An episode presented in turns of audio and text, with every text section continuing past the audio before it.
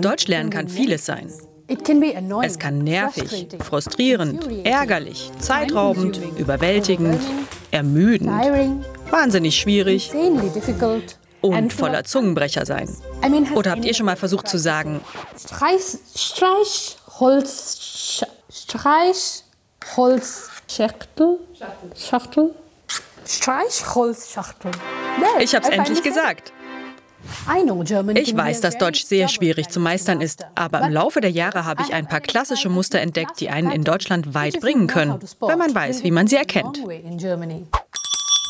Hier sind meine drei Überlebenstipps für die deutsche Sprache. Nummer eins beherrscht die Wörtchen. Meiner Erfahrung nach ist es sehr nützlich zu wissen, wie die Deutschen kleine Wörter in Sätze einbauen. Meine Top-Auswahl? Doch ist ein vielseitiges Wort und es ist wichtig zu wissen, wie man es einsetzen kann. Hier ein paar Beispiele. Das Wetter ist doch schöner geworden, als ich gedacht habe. Du kommst doch nicht? Doch, ich komme. Du hast doch gesagt, dass du kommst. Er ging über die Straße, um sein Geschenk zu kaufen, doch dabei fiel ihm ein, dass er eigentlich noch zu seiner Mutter muss. Es ist unmöglich, doch mit nur einem Wort zu übersetzen. Bestenfalls würde ich sagen, dass es manchmal Bestätigung und manchmal Widerspruch ausdrückt. Nein, doch, nein, doch, nein, doch. Oder ich habe gelernt, dass oder hauptsächlich wie das englische or verwendet wird. Und wenn es groß geschrieben wird, ist es der deutsche Fluss oder. Aber umgangssprachlich verwenden die Deutschen dieses Wort wie das englische Frageanhängsel. Du kommst heute, oder? Das ist echt cool, oder? Das Wort Nein wird oft auf verschiedene Arten abgekürzt. Nee, nö, nee, ja. Und na funktioniert auch als Begrüßung und als Antwort darauf hervorragend. Na? Na? Nummer zwei lernt die Aussprache. Deutsche zu überzeugen kann einfacher sein, wenn man die Aussprache beherrscht. Das kann eine Herausforderung sein, denn einige deutsche Laute sind ziemlich schwer auszusprechen. So wie das deutsche R, das sich sehr von den drei bengalischen Rs unterscheidet, die ich als Kind in Indien gelernt habe. Im Vergleich dazu klingt das deutsche R eher wie ein Knurren.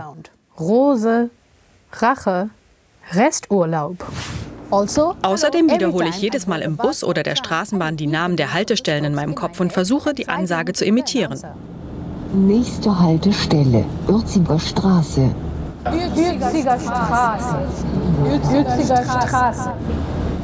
Das ist sehr nützlich, um zu lernen, wie man die verschiedenen Silben richtig ausspricht. Denkt nur daran, nicht laut zu üben.